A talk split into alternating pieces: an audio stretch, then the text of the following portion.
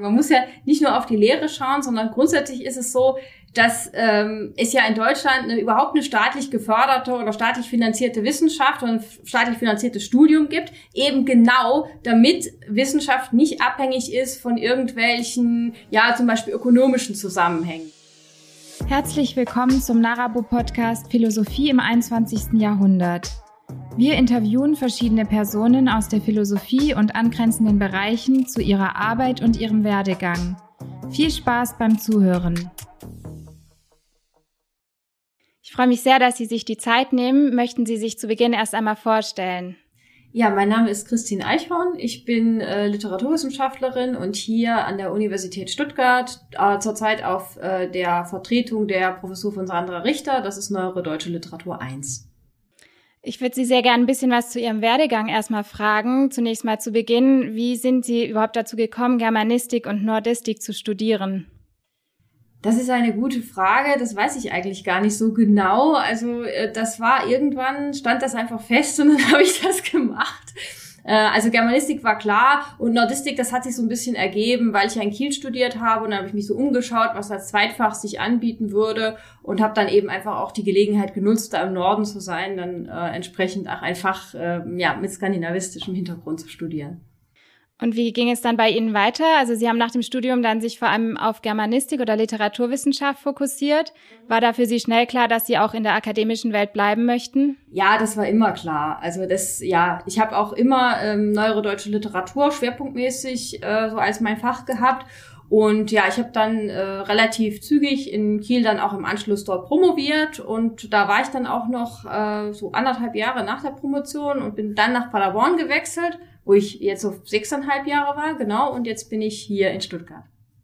Und welche Themen interessieren Sie heute besonders? Also ich habe ja zwei äh, Themenschwerpunkte, was so meinen fachlichen Kontext betrifft. Also einerseits das 18. Jahrhundert, da habe ich auch promoviert und ähm, das ist auch weiterhin mein Schwerpunkt. Also ich bin auch im Vorstand der Deutschen Gesellschaft für die Erforschung des 18. Jahrhunderts. Braucht man ein bisschen äh, Atem, wenn man das sagen möchte. Und äh, ja, da bin ich also immer noch sehr aktiv im 18. Jahrhundert. Gleichzeitig bin ich aber auch so in der ersten Hälfte des 20. Jahrhunderts unterwegs. Ich gebe auch die Zeitschrift Expressionismus heraus. Also das ist so das andere Standbein, wo ich auch weiterhin aktiv bin, so was die Forschung betrifft. Ja, zu Ihren Themenschwerpunkten möchte ich gleich noch ein bisschen äh, zu paar Details weiter eingehen. Äh, jetzt zu Beginn erstmal ganz allgemein die Frage, was ist denn eigentlich Literaturwissenschaft? Ja, Literaturwissenschaft, äh, da beschäftigt man sich sozusagen mit der schönen Literatur. Ne? Belletristik ist ja auch genau dieser der Begriff, da, der darunter steckt.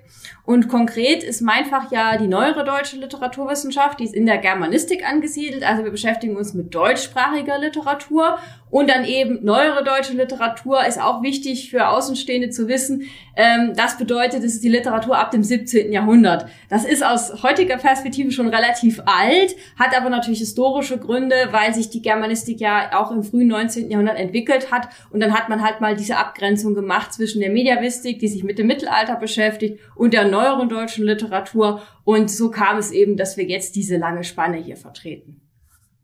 Und äh, wie würden Sie die literaturwissenschaftliche Tätigkeit und ihre Funktion einer Person beschreiben, die jetzt zum Beispiel die akademische Arbeit mit Texten nicht kennt? Da gehören natürlich verschiedene Aspekte dazu.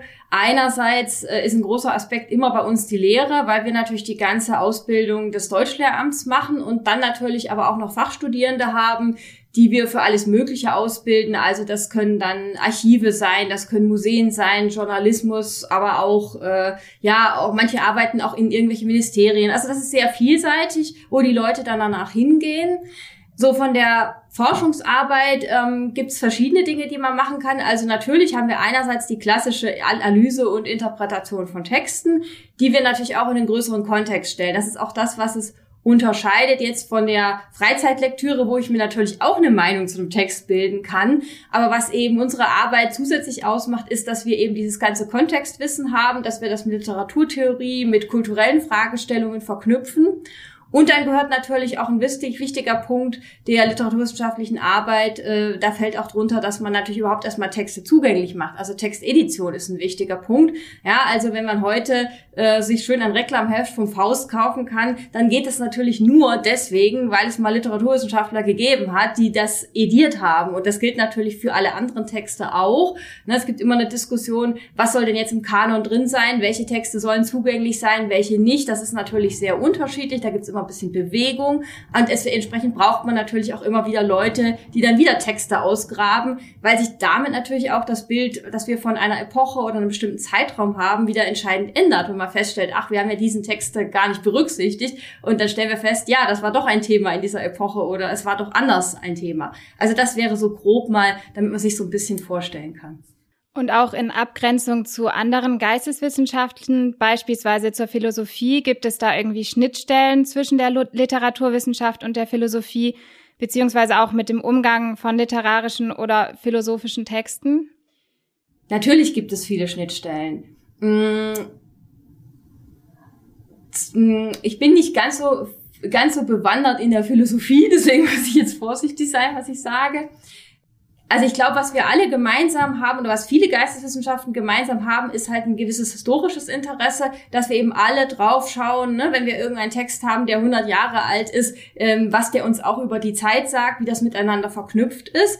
Und wir als LiteraturwissenschaftlerInnen haben natürlich jetzt einen besonderen Schwerpunkt auf der ästhetischen Machart dieser Texte oder eben der Frage, ähm, in welchen poetologischen Kontext die hineingehören. Das ist natürlich eine Frage, die man jetzt ähm, aus philosophischer oder historischer Perspektive nicht so stellen würde, sondern interessiert einen dann eher vielleicht das Argument oder es interessiert einen die Quelle, die man daraus rekonstruieren kann. Das machen wir natürlich auch punktuell, aber der Schwerpunkt liegt bei uns doch stärker oder zumindest zum Großteil auch auf der Form. Und wie unterscheiden sich die Bedingungen der Entstehung von Literatur etwa zwischen dem 18. Jahrhundert und der Gegenwart? Und hat sich dies, also der Einfluss auf die wahrgenommene Rolle beziehungsweise Funktion von Literatur verändert? Ja, das unterscheidet sich enorm. Also wenn man jetzt gerade aufs 18. Jahrhundert schaut, das ist ja eine Zeit, wo hm, zum Anfang noch nicht sehr viele Leute überhaupt lesen und schreiben können. Das ist also erstmal ja eine ein, ein Privileg der Gebildeten, ein Privileg des Adels auch. Und dann entwickelt sich halt im 18. Jahrhundert langsam immer mehr eine größere Leserschaft. Ne? Und das führt dann dazu, dass eben auch mehr Literatur gelesen wird, dass andere Literatur gelesen und produziert wird. Es entsteht also ein literarischer Markt, der immer noch wesentlich kleiner ist als unser heutiger, aber trotzdem. Und damit Literatur da überhaupt erstmal aufgewertet werden kann, hm, hat man so einen Moraldiskurs, auf den können wir ja dann auch nochmal eingehen. Ähm, und zwar ist die Idee dahinter, man hat ja vorher erstmal theologische Literatur oder philosophische Literatur und die hat ja ihren Wert, weil die ganz konkrete Aussagen hat oder moralischen Nutzen, ne, sowas in der Richtung oder auch wissenschaftliche Literatur. Und ähm, die schöne Literatur, Gedichte und so weiter, die haben immer das Problem, dass sie so mit dem, ja, dass sie eigentlich nicht nützlich sind. So. Und das ist das Problem, das im 18. Jahrhundert viel diskutiert wird. Wie kriegt man das also hin, wenn man sich für Literatur interessiert und das in der Breite haben will, das zu verteidigen? Und das machen sie dann ganz stark eben über diesen moralisches, über ein moralisches Argument, dass man sagt, Literatur ist ein Ort, wo diese moralischen Lehren, die in der Philosophie zum Beispiel auch drinstehen, einfach leichter an die breite Masse vermittelt werden können. Denn äh, die würden ja aussteigen bei den trockenen philosophischen oder wissenschaftlichen Texten. So, und so kommt man halt einerseits erstmal zu einer Aufwertung der Literatur. Und dann ist es im Ende des 18. Jahrhunderts so, dass sich eben das äh, so ein bisschen wieder wegentwickelt und dann entsteht eben diese Trennung, die wir heute auch noch haben zwischen hoher und äh, Unterhaltungsliteratur. Das heißt, es gibt dann eben äh, so ein paar Literaten, die sehr viel Wert auf äh, ja theoretische Form und auf Anspruch legen und dann aber eine breite Masse von Literatur, die wirklich gut verkauft wird. Also das heißt, das kann man so sehen und äh, natürlich kann man das jetzt noch weiter ausdifferenzieren, aber einfach um so einen Eindruck zu geben, was so die Unterschiede oder auch so die Entwicklungen sind im Vergleich Vergleich zu heute. Und können Sie da noch ein bisschen drauf eingehen, wie das jetzt heute dann ungefähr zu beschreiben wäre? Ja, also heute ist es, ähm, also heute ist Literatur natürlich ein Medium, das in Konkurrenz steht mit anderen Medien. Das geht eigentlich schon im frühen 20. Jahrhundert los, als der Film aufkommt, als das Radio aufkommt und so weiter. Das heißt, es ist natürlich eine Zeitkonkurrenz. Also insofern haben wir heute eigentlich, glaube ich, eine Situation, in der mh, vielleicht weniger gelesen wird oder zumindest man muss überlegen, wie viel Zeit hat man zum Lesen. Und ich glaube, wir haben auch nur noch begrenzt so ein gewisses Bildungsbürgertum. Das, das haben wir auch noch, aber es geht ein bisschen zurück. Ne? Also das merkt man an unseren Germanistikstudierenden auch, auch weil sich die Kanondebatten verschieben. Wenn man so früher sich eigentlich darauf verlassen konnte, dass die irgendwie alle so nicht den Werther gelesen hatten und andere kanonische Texte, ist das heute nicht mehr unbedingt immer so, sondern die haben oft dann auch andere Sachen einfach einfach zur Kenntnis genommen. Oder die kennen irgendwelche Netflix-Serien, die natürlich für eine Analyse auch spannend sein können. Das heißt, da ist einfach, glaube ich, sehr viel in Bewegung. Man hat nicht mehr so dieses feste Raster an Texten, wie wir das früher hatten, ähm, auf das man irgendwie bauen kann. Da muss man dann gucken, wie man damit umgeht. Also nimmt man es als Problem wahr oder eben auch als Chance.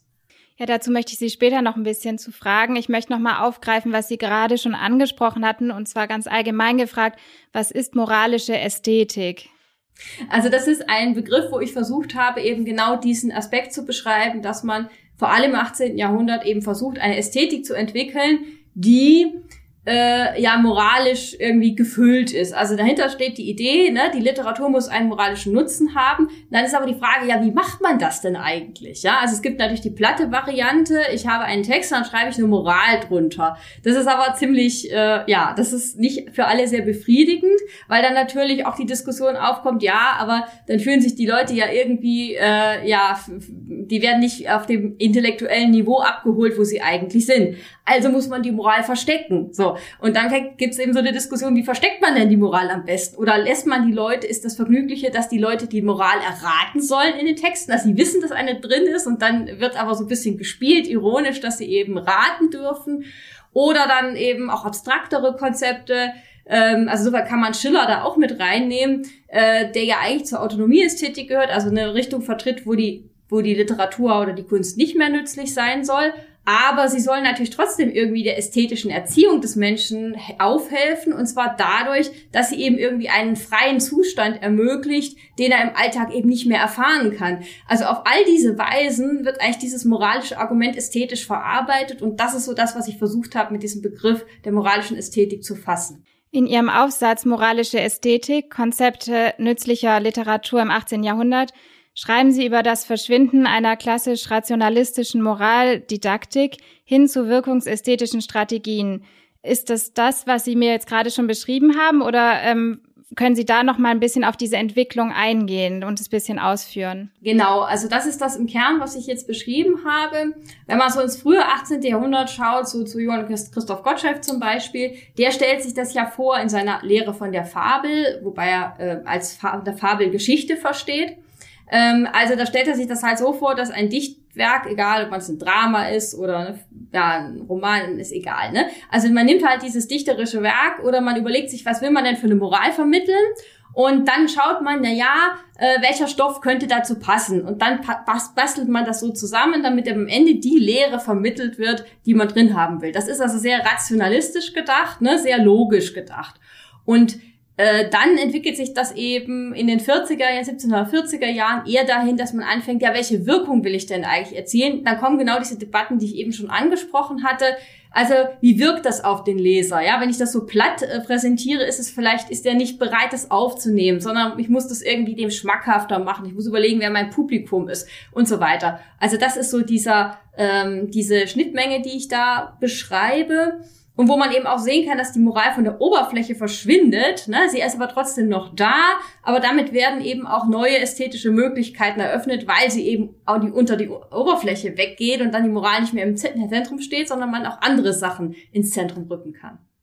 Und wenn man jetzt auch dieses Thema der Moral ein bisschen mehr in die Gegenwart bringt, also die Entstehung der sogenannten narrativen Ethik etwa durch die Philosophin Martha Nussbaum in den 80er Jahren, hebt eben auch die Beziehung von Ethik und Literatur hervor.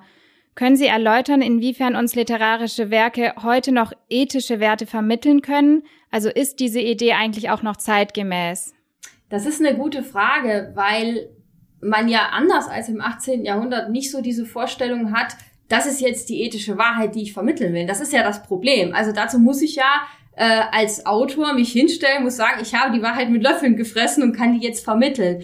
Und das ist, glaube ich, heutzutage sehr, sehr schwierig. Also ich glaube, es ist möglich, dass Literatur natürlich Fragen stellt und uns natürlich anregt, über bestimmte Sachen nachzudenken. Und es ist auch völlig legitim, dass man so aus einer Perspektive eine bestimmte moralische Position vielleicht darstellt. Aber ich glaube, es gibt einfach nicht mehr dieses übergeordnete Konzept, wo sich irgendwie ein Großteil der äh, Leute darauf einigen können, sondern das ist ein Diskurs heutzutage, der sehr viel flexibler ist. Um an die letzte Frage noch anzuknüpfen, das hatten Sie vorhin auch schon angedeutet. Heute leben wir ja in einer Zeit, in der wir uns pausenlos durch Videos, Musik und Spiele berieseln lassen können. Ist es da nicht eine Herausforderung oder Bedrohung für die Geisteswissenschaften, dass eben ihr Medium, nämlich der lange, anspruchsvolle Text, einfach aus dem Rahmen fällt und vielen nicht mehr zugänglich ist?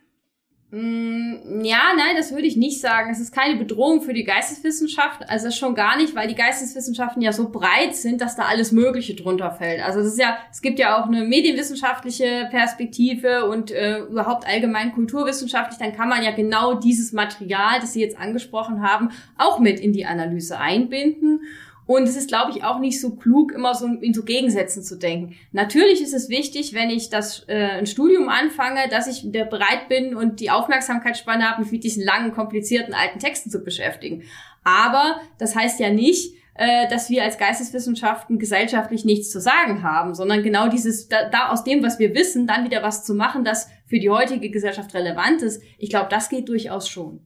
Und sind dann auch noch lange herausfordernde Texte, die jetzt vielleicht auch neu entstehen für die heutige Zeit, haben die noch Relevanz im eben jetzt sozusagen doch im Gegensatz auch zu diesen schnellen Medien? Ja, natürlich. Ich meine, es geht immer darum, oder es ist immer eine Frage, was man denn jetzt sagen will, für was produziert man den Text. Ja, also will ich, äh, will ich eben unterhalten ja, dann ist ein kürzerer Text besser. Oder will ich einen komplexen Gedankengang mal entfalten? Dann habe ich ein anderes Publikum. Aber auch das muss natürlich gemacht werden, weil sonst kommen wir ja bei einer sehr flachen Gesellschaft an. Und das tun wir ja auch nicht, sondern es werden natürlich immer noch komplexe, auch theoretische Bücher geschrieben. Es wird auch noch sehr viel anspruchsvolle Literatur auch im ästhetischen Sinne produziert. Und äh, daran sieht man ja, dass es dafür eine gewisse Nische gibt und dass es, eine, dass es offensichtlich eine Notwendigkeit gibt oder einen Bedarf, diese Sachen auch weiterhin zu produzieren. Und wie ist es eben um die Literatur und auch die Wirkungsmacht von SchriftstellerInnen in einer Zeit bestellt, in der wir durch zum Beispiel Twitter und Co. einer medialen Stimmenvielfalt untergehen? Haben Sie, also die, die ähm, SchriftstellerInnen, eigentlich mit ihrer Literatur da noch etwas zu sagen oder gehen Sie ein Stück weit dann auch unter, unter all diesen anderen Stimmen? Mm, nein, ich glaube nicht, dass sie untergehen. Das kommt immer darauf an, äh, ob die Leute wirklich was zu sagen haben. Ist ja auch nicht in jedem Fall gegeben. Aber wenn das so ist, dann ist natürlich, sind die sozialen Medien eine Möglichkeit, um das auch nochmal breiter zu streuen. Ja, wir haben ja heute auch eine Situation, in der sich SchriftstellerInnen sehr viel stärker auch inszenieren. Also die meisten haben irgendwie einen Facebook-Account oder ne, sind in irgendwelchen sozialen Medien unterwegs. Das heißt, die sind als Personen sehr viel greifbarer, als das früher der Fall war. Man kann auch leichter als Leser die irgendwie anschreiben oder so. Das geht ja bei vielen auch. Das heißt, die nutzen das natürlich auch und verknüpfen das auch auf eine sehr interessante Weise. Also es lohnt sich da auch, sich die Autorinszenierung mal anzuschauen, auch zu schauen, wie man dann irgendwie über die Medien dann wieder Aufmerksamkeit auf die Bücher lenkt und umgekehrt. Also das ist ein sehr interessantes Wechselverhältnis. 2019 wurde das Lehrexperiment Hashtag relevante Literaturwissenschaft ins Leben gerufen, an dem Sie auch mitwirken.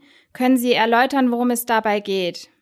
Ähm, ja, bei diesem Lehrexperiment, da haben wir an verschiedenen Universitäten so äh, äh, eigentlich fast alle aus der Germanistik gemacht, auch Skandinavistin dabei, Berit Glanz, genau. Und äh, haben wir ein kleines Experiment gemacht. Und zwar war die Idee eben die Relevanz der Literaturwissenschaft zu diskutieren und das war einerseits eingebunden in Lehrveranstaltungen vor Ort. Also wir haben alle im selben Semester da eine Lehrveranstaltung an den verschiedenen Standorten gegeben und das gleichzeitig aber durch Twitter und Gastvorträge vor Ort begleitet. Also insofern ein ja, Lehrexperiment, das wir einerseits koordiniert haben, um auch die Studierenden miteinander in Kontakt zu bringen von unterschiedlichen Universitäten, aber gleichzeitig auch die Öffentlichkeit mitlesen zu lassen. Also das war so der Gedanke dahinter. Und was würden Sie sagen, welche Relevanz könnte man da auf den Punkt bringen für die Literaturwissenschaft? Also ich glaube, man muss verschiedene Aspekte diskutieren. Also es ist nicht, auch das ist nicht so eine Sache, die sich so auf einen Punkt bringen lässt, sondern ähm, ein wichtiger Aspekt ist natürlich immer, dass äh, man genauer hinschaut und eben äh, kritisch differenziert an Sachen herangeht. Ich glaube, das ist wirklich ein wichtiger Aspekt, den man nicht unterschätzen darf. Wir sind natürlich auch Leute, die mit Sprache sehr gut umgehen können und die entsprechend auch sehr geschult darin sind, ähm, sprachliche Verschleierungstechniken zu entdecken. Ja, das sind, das sind alles so Aspekte. Dann kann man natürlich in Literatur auch in fiktionalen Kontexten auch mal Sachen ausprobieren, äh, so experimentelle Art, äh, ba ja, Bauanweisungen machen und da schauen, wie würde denn das funktionieren. Also wenn man so an Utopien denkt und so weiter. Auch das sind natürlich Sachen. Also da gibt es vielfältige Verknüpfungen, äh, die Literatur mit der Realwelt hat. Die wirkt ja manchmal direkt auf die Realwelt, ne? aber andererseits kann sie natürlich auch Sachen aus der realen Welt aufnehmen und das kann man natürlich wieder analysieren und daraus eine Debatte anstoßen. Und wenn man das jetzt allgemeiner fragt, und ähm, zwar auf die ganzen Geisteswissenschaften bezogen, was würden Sie sagen, warum sind diese eigentlich heutzutage so wichtig? Die sind wichtig, gerade eben deswegen, weil die kontextsoziale Medien, aber auch andere Medien, Massenmedien, wie auch immer, offiziell öffentliche Medien, alle ein bisschen dazu neigen, zu vereinfachen und in Schwarz-Weiß-Kategorien zu denken. Ne? Also wie viele Talkshows gibt es? Und dann gibt es die eine Position und dann gibt es die Gegenposition, aber es gibt eigentlich nichts dazwischen. Ja, aber die Wahrheit ist ja, es ist viel komplexer und dieses komplexe Denken, das Differenzieren, das ist ja auch das, was uns eigentlich erst äh, ja, zu erwachsenen Menschen letzten Endes macht und uns auch kompetente, verantwortungsvolle Entscheidungen möglich macht. Und da muss man aber natürlich auch Spannung und Unsicherheit oder äh, Widersprüche auch aushalten können. Und um das zu trainieren und darauf immer wieder aufmerksam zu machen, das ist eine wichtige Funktion, die die Geisteswissenschaften haben. Und welche Schritte wären nötig, um die Geisteswissenschaften zu fördern? Also konkret für den Fall jetzt Germanistik. Sie sind ja Projektkoordinatorin für das Portal Digitale Lehre Germanistik. Welche Anforderungen an die zukünftige Lehre gibt es eigentlich? Mm, ja, also das ist die Frage ist ja hat ja verschiedene Dimensionen. Man muss ja nicht nur auf die Lehre schauen, sondern grundsätzlich ist es so, dass ähm, es ja in Deutschland eine, überhaupt eine staatlich geförderte oder staatlich finanzierte Wissenschaft und ein staatlich finanziertes Studium gibt, eben genau damit Wissenschaft nicht abhängig ist von irgendwelchen, ja, zum Beispiel ökonomischen Zusammenhängen, ja, also dass man eben nur das erforschen kann, was gerade irgendwie en vogue ist, ja, das neue Shampoo erfinden oder so. Das ist ja genau der Grund, warum der Staat überhaupt in dieser Sache drin hängt. Und deswegen ist es halt so wichtig, das nicht zu vergessen. Also es gibt halt eine sehr starke Tendenz, auch eben gerade mit der ganzen Drittmittelabhängigkeit, die wir haben. Unsere, äh, unser Bildungssystem ist oder Wissenschaftssystem ist im Moment zu stark nicht mehr aus Haushaltsmitteln finanziert, sondern hat einen sehr starken Drittmittelaufwuchs gegeben, sehr starke Tendenz in Richtung Wettbewerblichkeit. Und das ist aber genau das, was natürlich dann zu Lasten der geisteswissenschaftlichen Fächer geht, aber auch anderer äh, Grundlagenforschung in anderen Fachbereichen, dass man eben dann das erforscht, was irgendwelche Unternehmen haben wollen. Aber das heißt ja nicht, dass das die Dinge sind, die man dann auch wirklich braucht. Und es ist auch nicht unbedingt im Sinne der Studierenden. Also wir haben ja ähm, auch an vielen Universitäten eine sehr starke Massenstruktur. Das heißt, wir können uns eigentlich gar nicht um die ganzen Studierenden kümmern, die wir da alle haben. Ja, und alle sind irgendwie immer nur äh, ja am Hin und Her laufen, weil sie so viele Dinge machen müssen. Also wir brauchen einfach Zeit und wir brauchen eine solide äh, Finanzierung, einfach gerade für die Studiengänge oder die Fachbereiche, die eben keine Industriemittel haben. Denn äh, sonst unterschätzt man deren, deren Funktion und das ist, das geht schnell, dass man das macht. Aber das ist eben auch die Gefahr, wo dann, wenn es schlimm ist, die Demokratie in Gefahr gerät, weil die Leute nicht mehr differenzieren können. Und das darf man eben nicht unterschätzen. Und entsprechend braucht es da eine solide und stabile Finanzierung und auch eine solide Personalstruktur.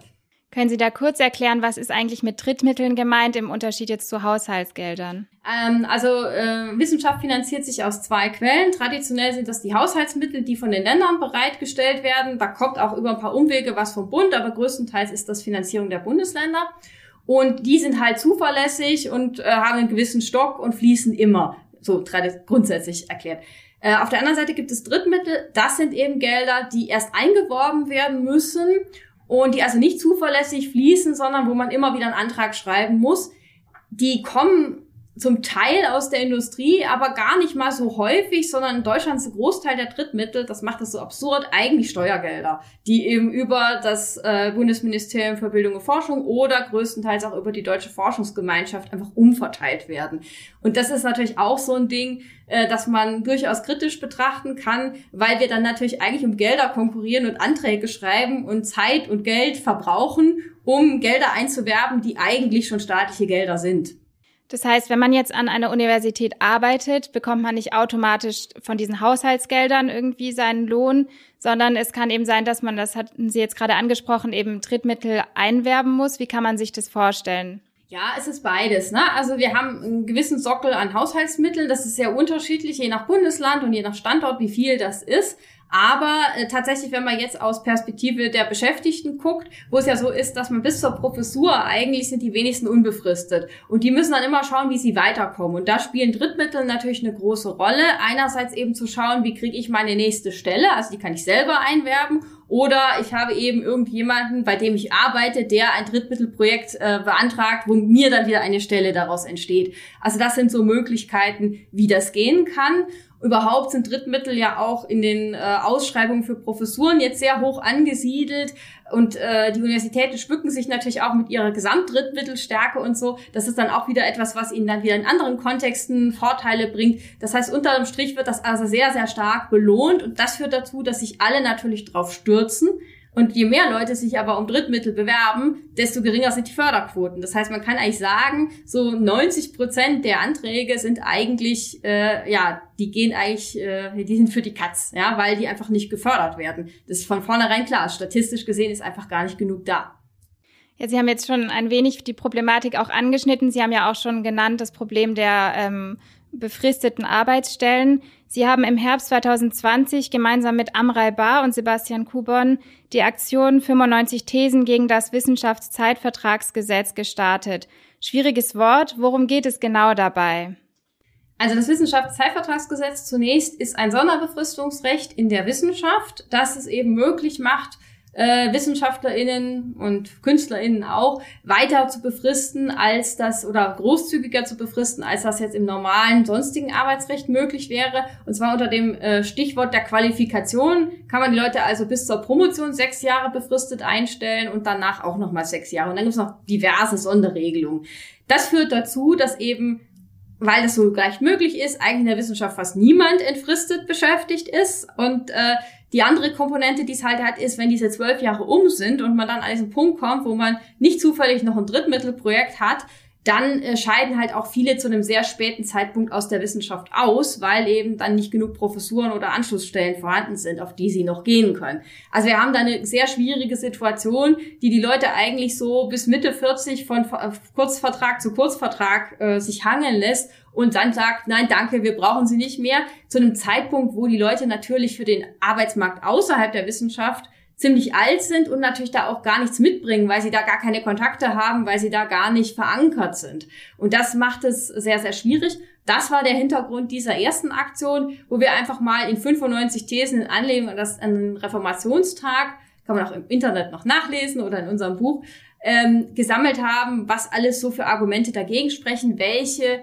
negativen Auswirkungen das hat. Das geht eben für die Betroffenen natürlich, die äh, sich da lange nicht verwurzelt sind, die ständig pendeln müssen, die nicht planen können, die viel aus eigener Tasche finanzieren. Aber es geht eben auch um Studierende, ne, die damit nicht vernünftig betreut werden können, weil die Leute dann schon wieder weg sind, wenn, bevor sie ihre Bachelorarbeit schreiben müssen und so. Äh, aber auch die Wissenschaft an sich leidet eben darunter, weil es ein gewisses Mainstreaming gibt, weil man nur Kurzzeitprojekte finanzieren kann. Und das ist so ganz grob das, was wir da versucht haben zusammenzufassen. Wenn das jetzt aber so viele negative Seiten hat und so viele negative Aspekte, auf die wir gleich auch noch ein bisschen weiter eingehen können, wie kam es dann überhaupt zu diesem Wissenschaftszeitvertragsgesetz? Also weshalb gibt es das eigentlich und womit lässt es sich auch begründen? Also das Wissenschaftszeitvertragsgesetz gibt es seit 2007 Und das wurde eingeführt, um eben bundeseinheitlich eine Befristungsobergrenze zu regeln. Vorher war das eher so auf die Bundesländer verteilt. Das heißt, man konnte dann eigentlich bis zur Rente befristet werden, wenn man nur oft genug den Arbeitsplatz gewechselt hatte. Und es war auch eine wohl etwas rechtsunsichere Lage. Nun ist natürlich die Frage, warum hat man es überhaupt so grob gemacht? Also es haben auch natürlich viele damals bei der Einführung davor gewarnt, dass die Befristungsquoten nach oben gehen, während das Gesetz eigentlich zumindest vom Wortlaut her dafür gedacht war, Befristung eben zu begrenzen. Es steht auch in diesem, äh, glaube ich, zweiten Paragraphen auch drin oder im ersten, ich weiß nicht mehr genau, da steht auch drin, unbenommen davon ist das Recht der Hochschulen, äh, ne, die Leute unbefristet einzustellen. Das steht auch in diesem Gesetz. Aber das macht natürlich keiner, wenn es so einfach ist, die Leute zu befristen und wenn auch die Gelder nur befristet fließen. So, also das ist die Grundsituation und zurück geht das, soweit wir das rekonstruiert haben, also auf die ja, 70er Jahre. Also in den 60er Jahren hat der Wissenschaftsrat unter anderem sich noch dafür ausgesprochen, äh, für den Nachwuchs in Anführungszeichen Perspektiven zu schaffen und dann kam aber diese Zeit, wo mehr Studierende an die Universitäten geholt wurden. Und dann hieß es, ja, da haben wir ja mehr Nachwuchs, den müssen wir jetzt irgendwie versorgen. Dann brauchen wir Teilzeitstellen und dann brauchen wir befristete Stellen, damit die so durchrotieren können. Also das hat sich da so entwickelt und seitdem ist man eigentlich auf diesem Trip, der dann sich nochmal verstärkt hat, einfach durch die äh, Tendenzen dann auch der 80er Jahre so in der generellen Politik, die sich da so entwickelt hat. Und so kam es dann, ähm, ja, ich glaube 1985 war, glaube ich, das erste Befristungsgesetz im Hochschulrahmengesetz, das da eine Regelung ähnlicher Art installiert hat. Und wieso ist es jetzt aber ein Trugschluss zu sagen, naja, man hat dann sehr viel mehr Stellen, die man ausschreiben kann, sehr viel mehr Möglichkeiten für junge WissenschaftlerInnen. Wieso ist das aber ein Trugschluss? Also warum geht dieser Gedanke vielleicht gar nicht auf? Naja, das Problem an dieser Sache ist halt, dass man davon ausgeht, dass man die eine Zeit lang da äh, ja was machen lässt und dann gehen die irgendwo anders hin. Und das ist halt, ähm, ja, das ist insofern schwierig, weil wir eben sehen, dass die Leute dann doch bis Mitte 40 größtenteils im System bleiben und keinen Plan B aufbauen, was ja auch nicht rational ist, denn das ganze Wissenschaftssystem sagt einem ja, er muss ja alles auf die Karriere setzen, denn sonst nimmt manchmal es nicht ernst genug. Das heißt, äh, die Leute werden einerseits motiviert, keinen Plan B zu haben und dann hinterher wird ihnen vorgeworfen, dass sie sich nicht drum gekümmert haben. Also das ist auch so ein Double Bind. Ne? Äh, und es ist problematisch, weil wir natürlich damit äh, auch die Leute in so einer Nachwuchs- oder Ausbildungsrolle halten. Also alles, was nicht, wer nicht auf einer Professur sitzt, ja, das ist eben Nachwuchs, der ist Azubi. Ja? Das heißt, wenn ich mit 40 da auf einem befristeten Vertrag sitze, bin ich im Prinzip genauso auf dem Level wie meine Studentin Anfang 20. Und das, äh, da, man, man schafft da einfach so eine Zweiklassengesellschaft, könnte man sagen, oder zumindest so eine Polarität zwischen denen, die es geschafft haben, die sich nicht mehr weiterbilden, ja, die bleiben dann irgendwie auf dem Stand bis zur Rente. Hm, komisches Bild und denen, die eigentlich noch in Ausbildung sind. Und das ist total schief und es ist natürlich auch eine Situation, die dem äh, allgemeinen Arbeitsrecht zuwiderläuft. Wir haben ja auch Arbeitnehmerschutz und das alles fällt ja weg. Denn wenn ich einen befristeten Vertrag habe, habe ich keinen Anspruch, dass der verlängert wird. Das heißt, äh, Kündigungsschutz, so zum Beispiel in Schwangerschaft, fällt raus. Ja? Äh, die Leute müssen äh, oder müssen ständig umziehen, ständig pendeln.